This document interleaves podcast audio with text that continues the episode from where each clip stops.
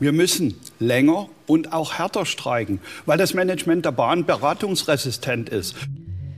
Sie haben ihn sicherlich erkannt. Das war Klaus Wieselski, der Chef der Lokführergewerkschaft GDL im ZDF Morgenmagazin.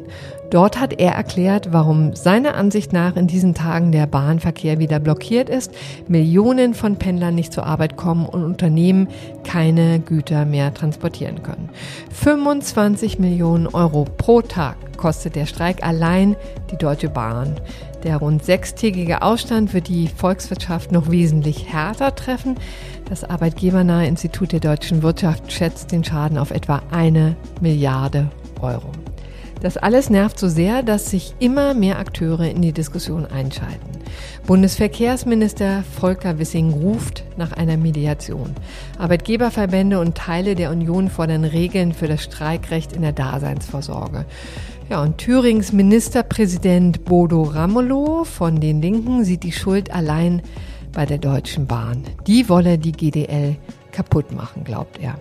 Wer auch immer an der verfahrenen Situation die Schuld trägt, im FAZ-Podcast für Deutschland fragen wir uns, warum es bei der Bahn, die doch so wichtig ist für die Verkehrswende und für den Klimaschutz überhaupt, eigentlich keine Regeln für den Arbeitskampf gibt. Darüber spreche ich mit dem Bahnexperten der Grünen, Matthias Gastel, und mit der Arbeitsrechtsprofessorin Lena Rutkowski. Und mit dem Bahnmanager Bertolt Huber spreche ich am Schluss noch darüber, welche Überraschungen auf die Bahnkunden in den kommenden Monaten noch so zukommen. Ach ja, und Klaus Wieselski habe ich natürlich auch angefragt. Er lässt sich entschuldigen wegen seiner umfangreichen Reisetätigkeit.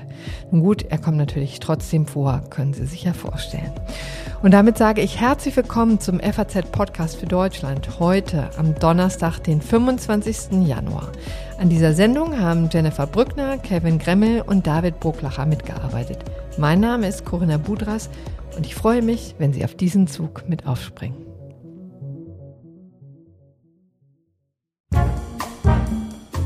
Zu Beginn brauchen wir eine kleine Chronologie des ganzen Tarifkonflikts, denn als Bahnkunde kommt man nämlich ganz durcheinander. Denn man darf ihn natürlich nicht verwechseln mit den Streitigkeiten, die die Bahn vergangenes Jahr mit der Eisenbahnergewerkschaft EVG ausgefochten hat. Da kam es auch schon zu Streiks. Im Sommer kam es zu einer Schlichtung, dann war alles zu Ende. Die IVG ist übrigens wesentlich größer als die GDL. Damals ging es um 180.000 Arbeitnehmer, diesmal um etwa 10.000 Mitarbeiter, vor allem Lokführer und Zugpersonal. Das entspricht etwa 5 Prozent der ganzen Belegschaft. Ja, und im November ging es los zwischen GDL und Bahn. Da sind die in die Verhandlungen eingestiegen. Zu Beginn hat die Bahn ein Angebot vorgelegt, 11 Prozent mehr Lohn. Das hat die GDL schon als nicht verhandlungsfähig abgelehnt und gleich zum ersten Warnstreik aufgerufen. Dann trafen sich die beiden Seiten noch einmal zur Verhandlung. Wieselski erschien zunächst nicht und stieß erst später hinzu. Am nächsten Tag erklärte er die Verhandlungen für gescheitert und leitete eine Urabstimmung unter den GDL-Mitgliedern ein. Kurz vor Weihnachten gab die GDL bekannt, dass mehr als 90 Prozent ihrer Mitglieder für Streiks gestimmt haben. Wieselski will vor allem zwei Dinge durchsetzen. Erstens einen Tarifvertrag für die Fahrdienstleiter in der Infrastruktursparte. Das will die Bahn auf gar keinen Fall, denn da werden die Mitarbeiter schon von der EVG vertreten und der Konzern will einen neuen Machtkampf in diesem Bereich um jeden Preis verhindern. Zweite Forderung, eine Reduzierung der Arbeitszeit auf 35 Stunden die Woche und zwar verpflichtend für alle bei vollem Lohnausgleich. Die Bahn fürchtet, dann nicht genügend Lokführer zur Verfügung zu haben und bietet nur 37 Stunden die Woche, also eine Reduzierung um eine Stunde. Und zwar als Wahlmodell für ihre Mitarbeiter. Wer mehr arbeiten möchte, kann auch mehr verdienen. Das wiederum lehnen die GDL kategorisch ab.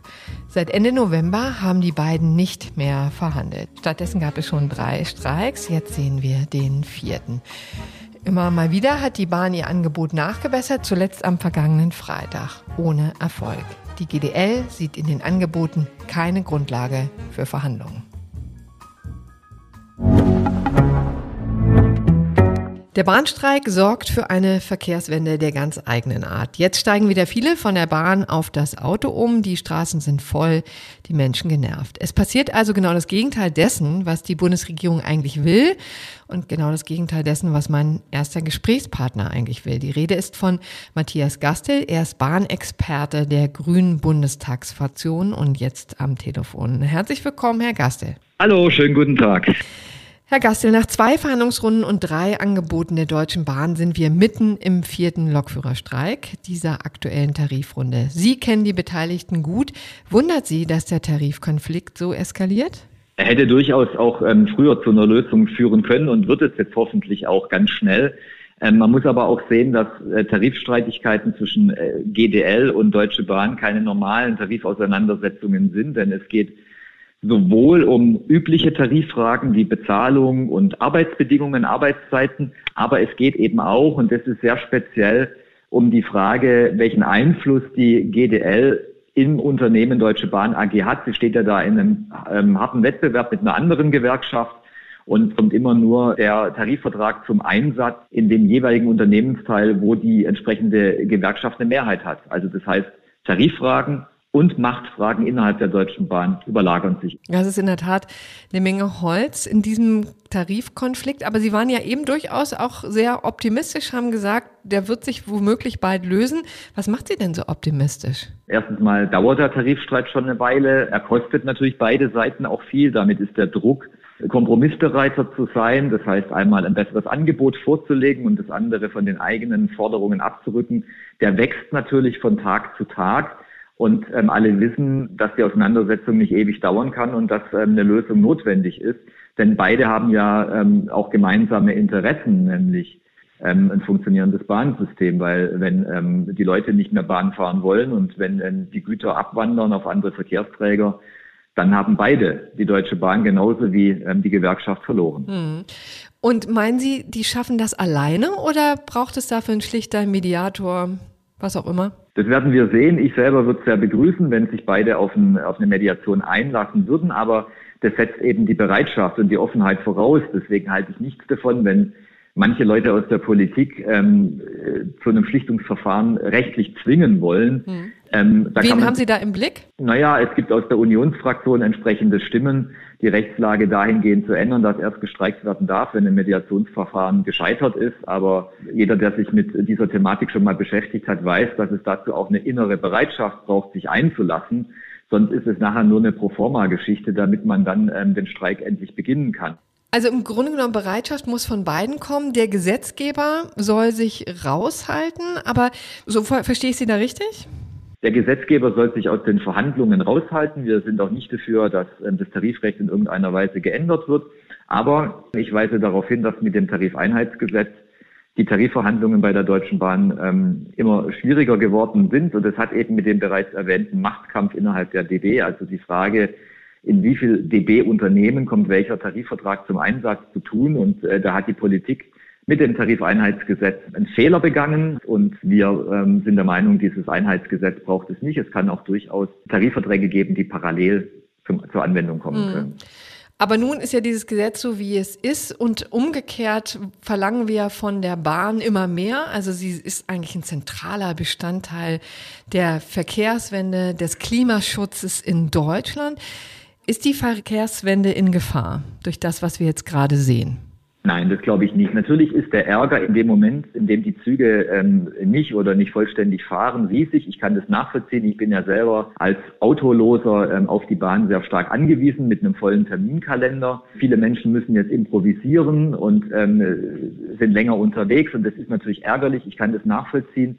Wenn man aber mal ein ganzes Jahr betrachtet, dann ist, glaube ich, die Thematik der Verspätungen bei der Bahn und die Thematik ausgefallener Züge ähm, wesentlich größer zu gewichten. Das heißt also, wir müssen zu einer höheren Verlässlichkeit bei der Bahn kommen. Und da können, wenn man mal was Positives sehen möchte, Tarifverhandlungen auch durchaus hilfreich sein, weil ein Problem ist ja der Personalmangel. Es fehlt an Werkstattpersonal, es fehlt an Lokführern. Das trägt alles dazu bei, dass ähm, die, die Bahn nicht äh, ausreichend zuverlässig im Alltag ist. Mhm. Wenn aber die Arbeitsbedingungen besser werden durch einen guten Tarifvertrag, der abgeschlossen wird, dann hat natürlich die Deutsche Bahn auch bessere Karten, entsprechende Arbeitskräfte auf dem Arbeitsmarkt zu finden Ja, aber meinen Sie, dass das ausreicht? Also, um es mal ganz deutlich zu sagen, wir sind ja umrundet von Ländern, die da einfach Grenzen setzen, was jetzt das Streikrecht angeht. Und da geht es übrigens nicht um eine Abschaffung, sondern um Regeln, an die sich Gewerkschaften einfach halten müssen. Ich darf mal nennen Ankündigungsfristen von bis zu zehn Tagen zum Beispiel, eine gesetzliche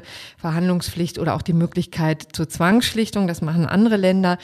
Die GDL kündigt Streiks mitten in der Nacht an und behauptet dann, sie hätte den Bahnkunden 48 Stunden Zeit gelassen. Ich zum Beispiel habe Wieselski am Montag gefragt, wann und wie die Entscheidung über die Länge und Zeitpunkt des Streiks intern zustande gekommen ist. Und daraufhin hat er das gesagt. Ja, Frau Budrat, Sie sind zwar von der FAZ und gut informiert, aber ich werde Ihnen erläutern, wann der geschäftsführende Vorstand auf der Basis der Bewertung des Angebotes der vor uns liegenden Zeit die Entscheidung gefällt hat. Ich müsste irgendwas fabulieren und das mache ich nie. Das geht Sie ehrlicherweise auch nichts an. Der Beschluss ist gefallen, der geschäftsführende Vorstand hat entschieden, die Bundestarifkommission hat uns ermächtigt, dass wir diese Streikbeschlüsse fassen können und demzufolge ist alles rechtens. Es ist auch geprüft worden. Geht die Bahnkunden das wirklich nichts an? Also natürlich ist ähm, Transparenz ähm, immer gut und eine längere Vorlaufzeit, in der die Fahrgäste auch dann gucken können, wie sie alternativ reisen oder Reisen verlegen, ist natürlich hilfreich. Ich möchte aber schon noch ähm, auf die Aussagen ein paar Kontras geben. Das eine ist, wenn man sich mal anschaut, wie viele Tage in Deutschland gestreikt wird und in anderen europäischen Ländern, dann stellt man fest, in Frankreich, in Skandinavien, Spanien, äh, Belgien, ähm, wird ein Vielfaches ähm, an Tagen im Jahr im Durchschnitt gestreikt als in Deutschland. Aber wir reden ja von der kritischen Infrastruktur. Ne? Wir reden davon, dass es Daseinsvorsorge ist. Dass in Ländern, in denen die kritische Infrastruktur besonders geschützt ist vor Streik, dass dort auch politische Streiks zulässig sind, die in Deutschland nicht zulässig sind. Das heißt, die kritische Infrastruktur wird dort viel häufiger und viel intensiver in ihrer Verfügbarkeit gefährdet, als es in Deutschland der Fall ist. Deswegen ist der Handlungsdruck bei uns in Deutschland, so ärgerlich das Ganze im Moment aus Fahrgastsicht ist, eben nicht so hoch wie dort, wo entsprechend die Dinge ähm, härter geregelt sind ähm, in der Auswirkung der Streiks. Ich bin aber gerne bereit oder wir sind gerne bereit, uns die Dinge anzuschauen. Ich möchte nur gerne, dass diejenigen, die bei jedem Streik mit irgendwelchen Forderungen kommen aus der Politik, dann auch mal sagen, wie sie das konkret umsetzen wollen. Ja, also wie will man zum Beispiel gewährleisten, dass ein bestimmter Prozentsatz von Zügen fährt. Also ein, ein Stellwerk beispielsweise kann nur entweder bestreikt werden oder nicht bestreikt werden. Und wenn es bestreikt wird, dann fährt gar kein Zug. Da sind Vorschläge im Raum, aber nicht die Vorschläge, wie es umgesetzt werden soll. Aber könnte man nicht zentrale Stellwerke zum Beispiel rausnehmen? Man könnte natürlich theoretisch sagen, welche ähm, Strecken eine besonders hohe Bedeutung haben. Hm.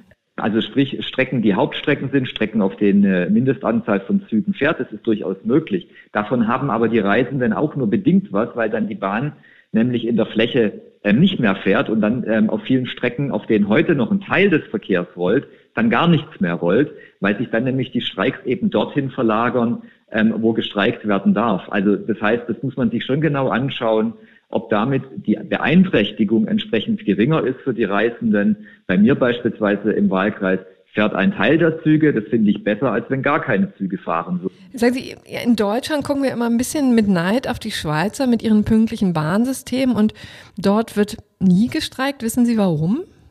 Ja, die Schweizer haben auch in Bezug, aber nicht nur in Bezug auf die Bahn, eine ganz andere Tradition, nämlich eine Tradition, in der man viel mehr miteinander redet und sich ähm, einigt. Und dort sind äh, Streiks, äh, die haben dort keine Tradition. Man ähm, setzt sich dort zusammen und findet eine Lösung. Das finde ich natürlich auch eine, eine schöne ähm, Gepflogenheit, aber in allen anderen europäischen Ländern ist es eben mhm. anders. Da ist es stärker auf Konfrontation und da gibt es ein Angebot und da gibt es eine Forderung und dann wird gegebenenfalls so lange gestreikt, bis sich Angebot und ähm, Forderungen ähm, weit genug mhm. angenähert haben. Aber unser Korrespondent Johannes Ritter erwähnte noch einen anderen Aspekt, den ich sehr bedenkenswert finde.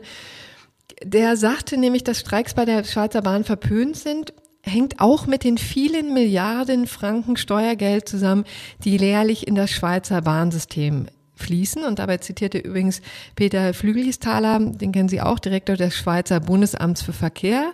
Und der sagt, den Bahnen wird hier viel mehr Respekt entgegengebracht. Da wollen sie sich es bei der Bevölkerung auch nicht verscherzen. Wir stecken jetzt ja nun auch wahnsinnig viele Milliarden in das Schienensystem. Wir machen es gemeinwohlorientiert. Wir wollen es auf Vordermann bringen. Wir starten eine Generalsanierung. Wieso machen wir auf der einen Seite so viel und auf der anderen Seite scheuen wir uns davor, Gewerkschaften kleine Grenzen zu setzen? Wie gesagt, es geht nicht darum, das Streikrecht abzuschaffen. Also der Vergleich mit der, mit der Schweiz, den können wir noch lange nicht gewinnen, wenn man mal die Pro-Kopf-Investitionen genau, ja. anschaut dann sind wir in Deutschland, auch wenn wir ein bisschen besser ge äh, geworden sind und in kleinen Schritten ein bisschen was ähm, an Boden gut gemacht haben, immer noch weit, weit hinter der Schweiz, was die Investitionen angeht und ähm, auch bei, was die Wertschätzung angeht ähm, der Bahn. Da ähm, ist es in der Schweiz völlig anders bestellt als bei uns in Deutschland. Wir arbeiten natürlich daran, dass es auch in Deutschland besser wird. Wir fahren die Investitionen allmählich hoch und wir hoffen und wir arbeiten auch an einer größeren Wertschätzung für die Bahn.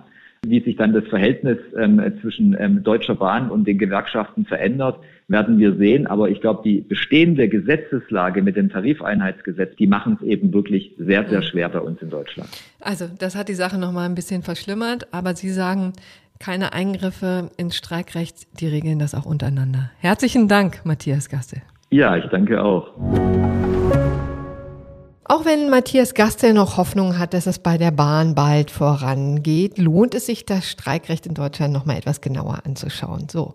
Und das möchte ich jetzt mit Frau Professor Lena Rutkowski tun. Sie ist Arbeitsrechtlerin an der Universität Gießen. Herzlich willkommen, Frau Rutkowski. Danke für die Einladung. Das Land erlebt ja gerade einen langen Bahnstreik, sechs Tage lang, 144 Stunden, wenn man den Güterverkehr mit reinnimmt. Dem Ganzen sind zwei Treffen vorausgegangen, in denen insgesamt 14 Stunden verhandelt wurde. Die Hälfte davon war GDL-Chef Klaus Wieselski überhaupt gar nicht anwesend. Ist das Streikrecht in diesem Konflikt das, was es sein soll, nämlich das letzte Mittel?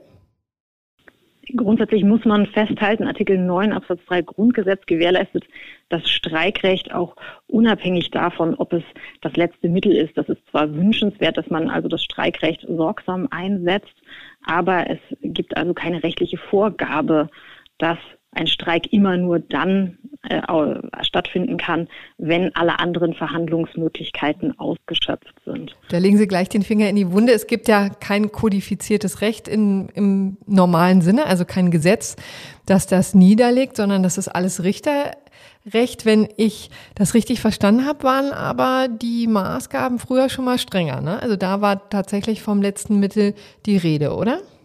Ja, Sie sagen es, das Arbeitskampfrecht ist Richterrecht und da kann sich dann natürlich die Rechtsprechung im Laufe der Jahre auch ändern. Und sie war früher mal deutlich kritischer, was das Streikrecht anbelangt. Und da hatten wir dann auch zumindest teilweise dann die Maßgabe, dass Streiks letztes Mittel sein müssen. Da haben wir eine ganz strenge Erforderlichkeitsprüfung angestellt, wo sie dann also Ultima Ratio sein mussten. Aber das hat sich mittlerweile geändert. Mittlerweile sagen wir zwar immer noch, Streiks müssen verhältnismäßig sein. Sie müssen also erforderlich sein. Aber ob sie das sind, da hat die Gewerkschaft eine Einschätzungsprärogative. Und naja, man könnte auch so sagen, erforderlich ist, wenn die Gewerkschaft sagt, ist erforderlich. Ja. Warum wurde das eigentlich geändert? Weil ganz ehrlich, also es klingt ja schon vernünftig, das erst als letztes Mittel und nicht gleich zu Beginn der Verhandlungen einzusetzen. Das hat was mit der Besetzung und der Linie des Bundesarbeitsgerichts zu tun. Das sind letztlich die, die uns das Streikrecht machen, weil der Gesetzgeber eben nicht tätig geworden ist. Und da sind Richter auch Menschen. Und wenn sich da die Besetzung ändert, ändert sich eben vielleicht auch mal die Auslegung des Artikels 9 Absatz 3 Grundgesetz. Und dann passiert es eben, dass der eine den restriktiver auslegt, als vielleicht andere das tun würden oder umgekehrt. Wird ja, hört sich aber so ein bisschen an, als wäre es auch mal Zeit, dass vielleicht der Gesetzgeber da einschreitet und seine Vorstellungen vielleicht mal zu Papier bringt, wann so ein Streik eigentlich erforderlich ist, verhältnismäßig, all das. Das wünschen wir uns in der Arbeitsrechtswissenschaft schon sehr lange. Da hat die Arbeitsrechtswissenschaft auch schon sehr viele verschiedene Vorschläge unterbreitet, was man da vielleicht machen könnte. Aber ich glaube nicht, dass das besonders realistisch ist, dass der Gesetzgeber da rangeht. Da Woran liegt das? Politischen, ja, das ist doch politisch auch sehr konfliktreich und da ist es einfach viel einfacher, wenn man das den Richtern überlässt. Die können dann die Kastadien aus dem sozialpolitischen Feuer holen, wie ein Kollege von mir das immer nennt. Hm. Aber ganz ehrlich, also da macht es sich die Politik natürlich auch besonders leicht, weil wenn Sie sagen, es wäre eigentlich wünschenswert, dass geregelt werden müsste, dann hört sich das ja nach einer gewissen Dringlichkeit an. Naja, in vielen äh, Fällen bekommen wir vom Streik her gar nichts mit und da läuft das tatsächlich auch ungeregelt und nach den Grundsätzen, die vom Bundesarbeitsgericht aufgestellt worden sind, recht geräuschlos für die Allgemeinheit, was natürlich den Streik ins in den Fokus rückt, das sind eben immer solche Angelegenheiten in der Daseinsvorsorge, wie zum Beispiel bei der Bahn zuletzt verstärkt. Hm. Und welche Vorschläge liegen denn da auf dem Tisch? Da gibt es einige Professorenentwürfe zur Regelung entweder des Streikrechts generell oder auch speziell zur Regelung des Streikrechts in lebenswichtigen Betrieben, also in Betrieben der Daseinsvorsorge inklusive der Bahn, wo dann zum Beispiel bestimmte Verfahrensvoraussetzungen äh, vorgeschlagen werden, also zum Beispiel ein obligatorisches Schlichtungsverfahren. Hm. Und inwieweit ist das erfolgsversprechend? Herr Gassel hat das eben angesprochen, hat gesagt, na ja, dann wird halt so ein Schlichtungsverfahren vorgeschaltet, da tun dann alle Seiten so, als wären sie daran interessiert, aber wenn die innere Bereitschaft fehlt, dann ist das auch nicht besonders erfolgsversprechend. Was versprechen Sie sich davon? Das ist sicherlich immer eine Schwierigkeit, wenn man prozedurale Vorgaben macht. Und deswegen hat man es ja bislang auch nicht gemacht, dass wenn die Parteien eben nicht zur Einigung kommen wollen, da keine Möglichkeit sehen, dann können die das eben einfach aussitzen. Das ist natürlich das, was gegen ein Gesetz spricht. Hm. Also Schlichtung wäre eine Möglichkeit. Danach wird ja inzwischen auch immer lauter gerufen. Was gibt es noch? Es gibt die Möglichkeit der Ankündigungspflicht. Mhm. Im Augenblick kündigen die Gewerkschaften üblicherweise an, aber das auf freiwilliger Basis. Also sie machen das einfach. Es wird aber nicht explizit von ihnen verlangt für die Rechtmäßigkeit des Streiks. Das wird in der Arbeitsrechtswissenschaft diskutiert beispielsweise. Mhm. Aber um das nochmal deutlich zu machen, es geht ja nicht darum, tatsächlich den Gewerkschaften das Streikrecht zu verbieten. Ich fand zum Beispiel interessant hier ein Fall aus Italien, den unser italienischer Korrespondent geschildert hat. Da wollte die Gewerkschaft streiken, einen Tag lang. Und da hat der Ministerpräsident Salvini gesagt, nee, das geht nicht. Das, das beschränken wir mal auf zwischen, ich glaube, zwischen 9 und 13 Uhr, ja, weil das Streikrecht ist zwar unantastbar, aber man kann ja umgekehrt auch nicht Millionen von Leuten in Geiselhaft nehmen. Also ein sehr pragmatischer italienischer Ansatz, aber darum geht's ja hier nicht, ne? Das ist sehr spannend, was Sie da ansprechen, der Blick in die europäischen Nachbarländer. Die haben alle ein ganz, ganz unterschiedliches Streikrechtsverständnis. Da hat jeder so seine eigene Kultur und seine eigene Tradition. Und da gibt es auch Länder, die also sehr viel restriktiver daran gehen, wo dann auch der Staat beispielsweise Eingriffsbefugnisse hätte. Das ist hier in Deutschland undenkbar, dass also was sich der Bundesminister für Arbeit sich plötzlich hinstellt und sagt, wir verschieben den Streik oder wir untersagen den oder untersagen ihn partiell. Da gilt die sogenannte Neutralitätspflicht des Staates. Der darf sich also nicht einmischen. Koalitionsfreiheit heißt auch ne, Freiheit, Freiheit von staatlichem Eingriff mhm. grundsätzlich mal. Ja, klingt ja auch vernünftig, das muss man ja an dieser Stelle auch mal sagen. Ist denn aber umgekehrt jetzt Deutschland geht da ein, ja, ein Sonderweg in dem Sinne, dass wir ja wirklich völlig ungeregelt sind? Oder gibt es, gibt es sozusagen Mehrheitsverhältnisse in Europa? Wie gesagt, das sind ganz unterschiedliche Traditionen. Mhm. Tendenziell sind wir doch recht streikrechtsfreundlich auch. Also in Österreich ist sowas eher unüblich, in der Schweiz ist sowas auch eher unüblich. Sie haben gerade Italien angeführt, da gibt es dann eben Eingriffsbefugnisse, auch wenn Italiener generell natürlich sehr streikfreudig sind. Oder wenn Sie nach Spanien schauen, auch dort gibt es Eingriffsbefugnisse. Dann hatten wir vor einiger Zeit einen Fall aus Russland. Da sind also bestimmte Berufsgruppen von Streikverboten betroffen, zum Beispiel dann eben auch die Lokführer. Das ging dann bis hoch zum Europäischen Gerichtshof für Menschenrechte. Und was hat der gesagt? Der hat diesen konkreten Fall so entschieden, dass das unverhältnismäßig ist, die Einschränkung des Streikrechts, dass also der Lokführer nicht streiken konnte und auch keine Möglichkeit hatte, seine Arbeitsbedingungen anderweitig irgendwie sinnvoll zu verbessern. Umgekehrt haben wir jetzt aber beim EGMR gelernt, das Streikverbot für Beamte, mhm. das wir in Deutschland haben, das hält. Da geht der EGMR davon aus, da haben die Beamten eine Möglichkeit, ihre Arbeitsbedingungen anderweitig zu verbessern, ihre kollektiven Arbeitskonflikte anderweitig zu lösen. Also inwieweit man das verallgemeinern kann, da muss man etwas vorsichtig sein, mhm. glaube ich. Erschwert wird das Ganze ja auch durch einen Nebenkriegsschauplatz, den die GDL mit der Gründung einer Leiharbeitsfirma eröffnet hat. Hören wir mal kurz rein, was es damit auf sich hat. Früher hatte die Leiharbeit unter Gewerkschaftern keinen guten Ruf. Jetzt dient sie der GDL als Mittel, um die Deutsche Bahn so richtig zu ärgern. Vor einem Jahr gründet der Wieselski mit seinen wichtigsten Mitstreitern bei der GDL eine Leiharbeitsfirma mit dem Namen Fairtrain. Und mit der hat er Folgendes vor. Wir haben eine Genossenschaft gegründet und sagen diesem DB-Konzern glasklar den Kampf an. Wir werden diesen Sumpf austrocknen diesen Schritt gehen wir im vollen Bewusstsein, dass die Kampfansage in Richtung Roter Riese eine Welle auslösen wird. Das hat er im Juni auf einer Pressekonferenz bekannt gegeben. Ja, und mit dieser Leiharbeitsfirma will er der Bahn die Mitarbeiter abluchsen und unter besseren Konditionen wieder zurückverleihen. Das will sich die Bahn nicht bieten lassen und hat Klage dagegen eingelegt.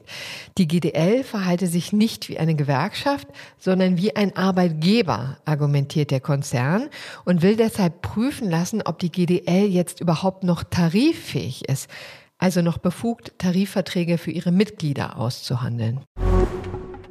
Welche Rolle spielt das denn im aktuellen Tarifkonflikt? Die Deutsche Bahn hat versucht, gegen jetzt nicht diesen Streik, sondern den vorherigen Streik vorzugehen mit der Argumentation, weil also die GDL diese Fairtrain EG gegründet hat, ähm, ist sie nicht mehr tariffähig. Und wer nicht tariffähig ist, der kann natürlich auch nicht streiken. Ne? Sie dürfen einen Streik in Deutschland nur durchführen, wenn sie dann auch einen Tarifvertrag abschließen wollen und können. Und wenn das nicht mehr der Fall wäre, dann dürften sie auch nicht mehr streiken. Das hat vom Arbeitsgericht aber keinen Erfolg gehabt. Mhm. Aber ist die Sache damit erledigt? Nein, es ist, äh, war nur der, das Eilverfahren jetzt gegen diesen vorletzten Streik. Es gibt noch ein davon komplett getrenntes Hauptsacheverfahren. Da geht es dann um die Frage, ob die GDL überhaupt noch tariffähig ist. Das dürfte sich aber doch noch eine ganze Weile mhm. ziehen, weil man da erstmal aufarbeiten muss, was ist die Fairtrain, was macht die. Dauert also noch sehr lange, womöglich weit über die Grenzen dieses Tarifkonflikts hinaus. Was könnte denn der GDL drohen, wenn sich die äh, Bahn da durchsetzt und sagt, und das, auch das Gericht sagt, da ist, äh, die GDL ist gar nicht tariffähig gewesen? Wenn das Gericht sagen würde, dass die GDL gar nicht tariffähig ist, dann kann sie keine Tarifverträge abschließen. Das heißt, sie kann auch keine Arbeitskämpfe führen. Und dann war der Arbeitskampf also der Arbeitskampf rechtswidrig, wenn sie nicht tariffähig sind. Und ja, die Mitglieder müssen irgendwie zusehen, dass sie in den Genuss eines wirksamen Tarifvertrages kommen. Der GDL-Tarifvertrag könnte das dann nicht mehr sein. Mhm. Das halte ich aber für einigermaßen unwahrscheinlich. Ja. Und die Dramatik ist wahrscheinlich auch, also möglicher Schadensersatz könnte dann auch eine Rolle spielen gegenüber der GDL, ne?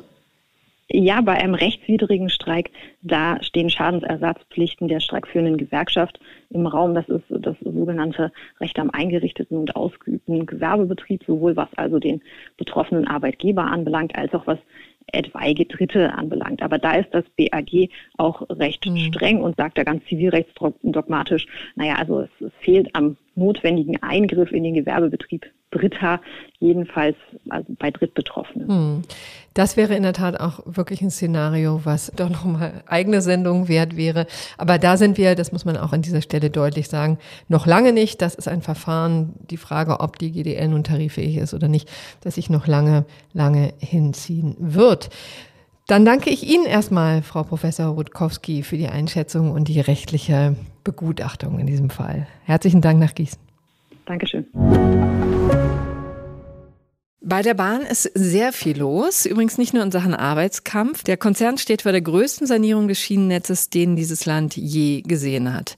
Und auch darauf werde ich heute gucken, und zwar zusammen mit Berthold Huber. Er sitzt im Vorstand der Deutschen Bahn und ist dort zuständig für die Infrastruktur. Und bei ihm bin ich jetzt hier im Büro am Potsdamer Platz. Herzlichen Dank, Herr Huber, dass ich bei Ihnen sein darf. Ja, sehr gerne. Ich freue mich. Herr Huber, rund 44 Hochleistungskorridore wollen Sie in den nächsten Jahren sanieren. Das sind rund 9000 Kilometer von den am stärksten beanspruchten Strecken in Deutschland. Sagen Sie uns doch mal, wer hat denn eigentlich den härteren Job zurzeit? Ihr Kollege Martin Seiler, der die Verhandlungen mit Klaus Wieselski führt, oder Sie, an dem die Zukunft des Schienennetzes hängt? Auch ich glaube, die Herausforderungen nehmen sich nicht viel, offen gestanden. Ähm, sag mal, meine Herausforderung ist vielleicht ein bisschen langfristiger, denn wir hoffen ja, dass der Tarifkonflikt dann irgendwann gelöst sein wird, aber die Herausforderungen sind auf beiden Seiten ähnlich groß. Ja, also die Generalsanierung wird länger dauern. Erzählen Sie uns doch mal, was haben Sie genau vor? Wir wollen ja das Schienennetz umfassend sanieren, insbesondere ähm, das bestehende Schienennetz umfassend sanieren. Und im Zentrum dieser Sanierung steht insbesondere die Ertüchtigung der hochbelasteten Korridore, die also am meisten befahrenen Schienenkorridore der Republik. Mhm. Weil dort. Und da reden wir, Entschuldigung, über Gleise, Schwellen, Oberleitungen, Bahnhöfe. Wenn alles. wir von Generalsanierung sprechen, dann sagen wir, wir machen alles an der Strecke wie neu. Das heißt Gleise, das heißt Oberleitung, das heißt Signale, das heißt Signaltechnik, das heißt Bahnhöfe, also alles, was sich an der Strecke oder auf der Strecke befindet. Und wir bauen gleichzeitig zusätzliche Elemente ein, die dazu führen, dass die Kapazität auf diesen hochbelasteten Korridoren erhöht wird, also dass wir mehr Züge fahren können oder für den Fall, dass mal eine Störung entsteht, wir bessere Ausweichmöglichkeiten haben, um das Netz auf diese Art und Weise deutlich robuster, also weniger anfällig gegen Störungen zu machen, als es heute ist. Mhm. Und dafür sind aber auch umfangreiche Vollsperrungen nötig. Das ist auch anders als früher. Ne? Früher hat man ja sehr viel unter dem rollenden Rad saniert und jetzt sagen sie aber ganz klar, die Strecke wird gesperrt und dann durchaus auch für mehrere Monate, oder? Ja, das ist so. Also um das erste und ja schon ziemlich bekannte Beispiel zu nehmen, die Strecke zwischen Mannheim und Frankfurt sperren wir fünf Monate komplett und Ab Juli, ne? Ab Juli, also einen Tag nach dem Endspiel der Fußball-Europameisterschaft bis zum Fahrplanwechsel, also kurz vor Weihnachten.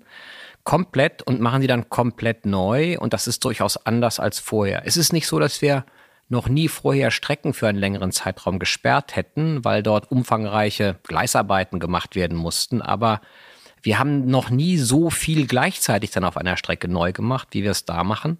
Und insofern ist das vollkommen neu, ist aber notwendig, weil die Strecken mittlerweile einen so veralteten Zustand haben und so störanfällig ist, dass das unter dem rollenden Rad viel zu lange dauern würde. Wir würden mhm. über mehrere Jahre dann ständig an dieser Strecke rumreparieren, was für die Fahrgäste vollkommen unerträglich würde. Hm.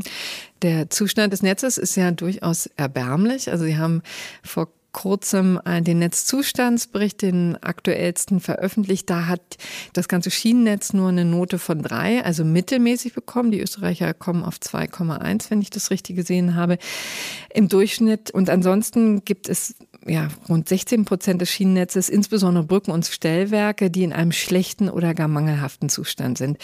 Darüber müssen wir auch uns kurz unterhalten, Herr Huber. Muss uns das Sorgen machen, wenn wir in ICE steigen, dass das Schienennetz so schlecht ist? Nein, äh, Sie müssen sich keine Sorgen machen, wenn Sie in ICE steigen, weil das Schienennetz in dem Zustand ist, wie Sie ihn gerade eben beschrieben haben. Der Netzzustandsbericht sagt überhaupt nichts über die Sicherheit der Eisenbahninfrastruktur aus, sondern über die Störungsanfälligkeit der Eisenbahninfrastruktur.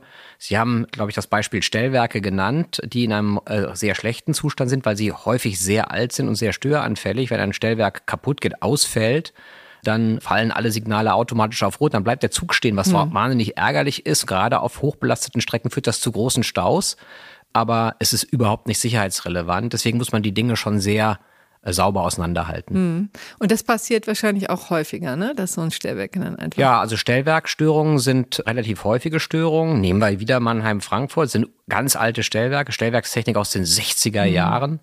Die sehr, sehr störanfällig ist. Und ähm, die Auswirkung eines ausgefallenen Stellwerks ist eben so enorm hoch, weil so viele Züge gleichzeitig betroffen sind. Da muss ein Stellwerksausfall gar nicht so lange dauern, wenn so ein Stellwerk eine halbe Stunde ausfällt und Sie sich überlegen, dass 300 Züge am Tag in eine Richtung über die Strecke Mannheim-Frankfurt fahren, können Sie sich vorstellen, wie viele Züge betroffen sind und wie viele Folgezüge dann auch betroffen sind. Mhm. Ne, diese Züge kommen dann alle zu spät nach Frankfurt in den Hauptbahnhof. Der Hauptbahnhof ist dann sozusagen unsortiert. Das heißt, sie kommen nicht mehr rechtzeitig an ihr Gleis oder sie müssen ein anderes Gleis einfahren, kommen nicht mehr rechtzeitig raus und so gibt sich ein Dominoeffekt, der sich in die ganze Republik ausstrahlt. Und deswegen ist es so wichtig, dass man diese Hauptschlagadern ähm, als erstes komplett saniert. Mhm. Die Riedbahn haben Sie eben schon erwähnt, also die Strecke zwischen Frankfurt und Mannheim, die im Juli als erstes rankommt. Dort haben Sie ja gerade eine Generalprobe hinter sich. Wie ist denn die gelaufen? Na, mit Licht und Schatten. Ähm, aber Generalproben sind ja dazu da, dass man aus ihnen lernt, damit es dann bei der Hauptaufführung reibungslos funktioniert. Und insofern waren wir ausgesprochen zufrieden, dass es den Bauunternehmen gelungen ist, sämtliche verabredeten Mengen, die wir in den drei Wochen verbaut haben, tatsächlich auch ins Gleis zu bringen. Und hm. Sie müssen sich vorstellen, dass diese Mengen proportional genauso viel sind wie bei der Generalsanierung dann im Sommer, die über fünf Monate hm. dauert. Also wir haben enorm viel Mengen ins Gleis gebracht. Das Und ist gelungen. Das diente zur Vorbereitung. Das diente zur Vorbereitung. Erstens müssen wir vorbereiten, die Generalsanierung. Wir haben bestimmte wir haben beispielsweise Kabel schon verlegt, die wir äh, dann brauchen, mhm. um äh, das entsprechend vorzubereiten. Wir haben Signale gesetzt, Signalmasten gesetzt im Januar mit Helikoptern wie in Kanada bei minus sieben Grad und Schneefall eingesetzt, weil wir gesagt haben, wir müssen zusehen, dass wir das, was in anderen Ländern möglich ist, auch in Deutschland möglich wird. Mhm. Das haben wir bisher nie gemacht. Und wir haben viele andere Dinge getan, um die Generalsanierung vorzubereiten. Wir haben aber auch Dinge auf einem kleineren Abschnitt getan, die wir bei der Generalsanierung genauso machen. Also Gleise erneuert, Weichen erneuert, Signale gesetzt, sodass wir einmal auf einem kleinen Stück ausprobiert haben, wie ist das eigentlich, wie geht das im Zusammenspiel der verschiedenen Arbeiten, die notwendig sind um im Kleinen zu probieren, was dann über fünf Monate im Großen funktionieren muss. Und wir haben es geschafft, mit den Baufirmen zusammen alles, was wir verabredet haben, gleichzeitig ins Gleis zu bringen oder mhm. ans Gleis zu bringen. Wir haben auch schon Bahnhöfe angefangen zu sanieren an bestimmten Stellen. Mhm. Das hat funktioniert. Was nicht funktioniert hat, ist, dass wir rechtzeitig in Betrieb gegangen sind. Das lag aber daran, dass wir drei Tage Streik hatten in der Zeit, als wir diese Generalprobe gemacht mhm. haben. Und da denkt ja jeder, naja, beim Streik ist doch viel einfacher, fährt ja nichts, äh, dann können die in Ruhe bauen. Sie meinen den Streik, der, der ja geht, schon vor ein paar Wochen mal war, po, po, Anfang war, des Jahres. Genau, ne? genau, der vor ein paar Wochen war und Anfang des Jahres. Und und das führt aber dazu, weil die, die Baustellen in der Regel über die Schiene versorgt werden mhm. mit Material, dass wir das Material natürlich nicht rechtzeitig an die Strecke gebracht haben. Mit, das hätten wir noch irgendwie ausgehalten und hätten den Zeitplan komplett gehalten. Dann kam aber eben starke Schneefälle und Eisregen dazu, was übrigens dazu geführt hat, dass wir aus Arbeitsschutzgründen die Gleisarbeiter zum Teil nicht mehr ins Gleis lassen durften. Mhm. Und das hat dazu geführt, dass wir zwar mit den Bauarbeiten fertig waren, aber die Abnahme der verbauten Elemente okay. nicht mehr geschafft haben. Deswegen mhm. haben wir drei Tage Verzögerung in der Inbetriebnahme bekommen. Okay, drei Tage Verzögerung bedeutet drei Tage länger Schienenersatzverkehr und dann nahtlos angeschlossen an den Streik jetzt letztendlich. Ne? So, also ist, so ist das. Also wir haben drei Tage lang länger Schienenersatzverkehr gefahren. Wir sind zwar schon die S-Bahn wieder gefahren wie, wie normal. Wir sind auf den Umleiterstrecken Strecken die Regionalverkehre schon wieder gefahren wie normal, aber wir sind eben vor allem den Fernverkehr und den Güterverkehr noch nicht über die Hauptstrecke gefahren. Mhm. Den Güterverkehr sind wir dann seit heute wieder komplett gefahren und der Fernverkehr wird dann ab Freitag wieder komplett fahren. Aber es ist tatsächlich so, jetzt ist der Streik sozusagen, der zweite Streik sozusagen nahtlos in der Folge auf der Strecke ja. zu beklagen und nicht nur auf der Strecke. Gerade, also die Kunden haben besonders zu leiden in den letzten Wochen. Vielleicht zum Schluss müssen wir jetzt eigentlich fürchten, dass die vielen Milliarden, die der Steuerzahler für das Schienennetz zahlt, das sind ja wirklich, also etliche, bis zu 33 Milliarden, glaube ich, in den nächsten Jahren, zusätzlich zu dem bisherigen Geld, müssen wir befürchten, dass diese Milliarden jetzt für Gehaltserhöhungen und Managerboni draufgehen. Nein, das müssen wir nicht, dass die für Gehaltserhöhung und Managerboni draufgehen. Nun ist das Thema Managerboni ja äh, ein besonders äh, interessantes und jeder redet gerne drüber.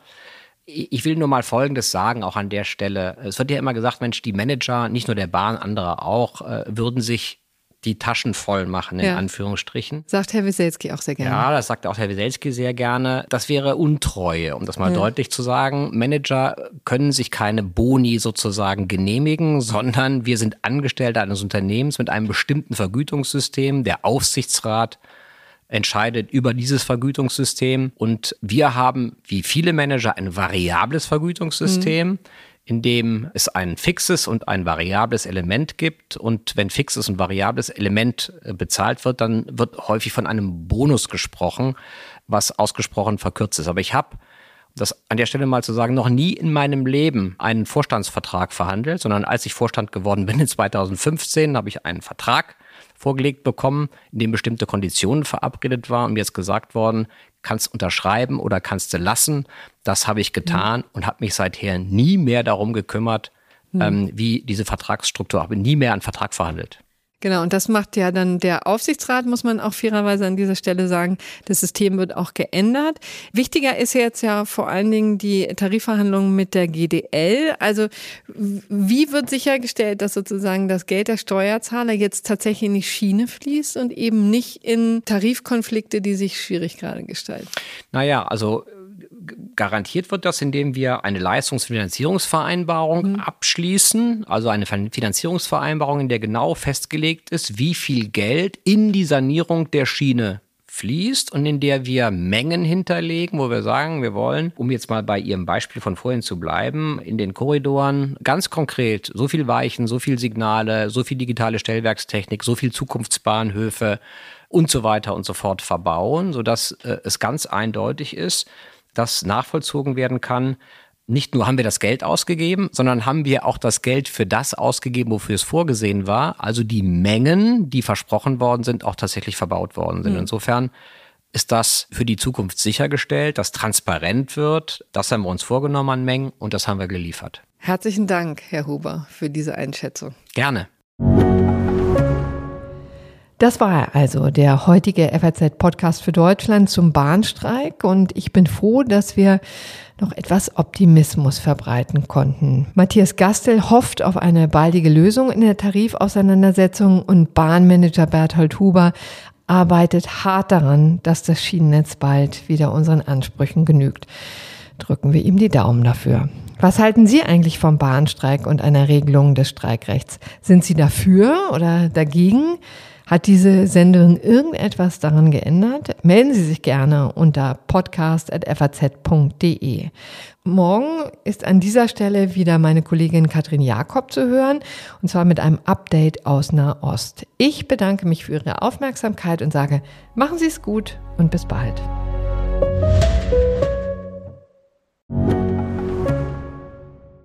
Ich bin Dr. Falk Stierkart und leite ein medizinisches Versorgungszentrum in Erlangen. Der Job als niedergelassener Arzt ist nicht unattraktiv, aber er scheitert oft schon an der Wurzel. Wenn unser Studiensystem nicht darauf ausgelegt ist, genug Ärzte in guter Qualität auszubilden, wie soll die medizinische Versorgung in Mittelfranken dann gedeckt sein? Die besondere Nähe der niedergelassenen Haus- und Fachärzte ist in Gefahr. Was die Gesundheitspolitik jetzt dringend ändern muss, erfahren Sie auf rettetdiepraxen.de. you.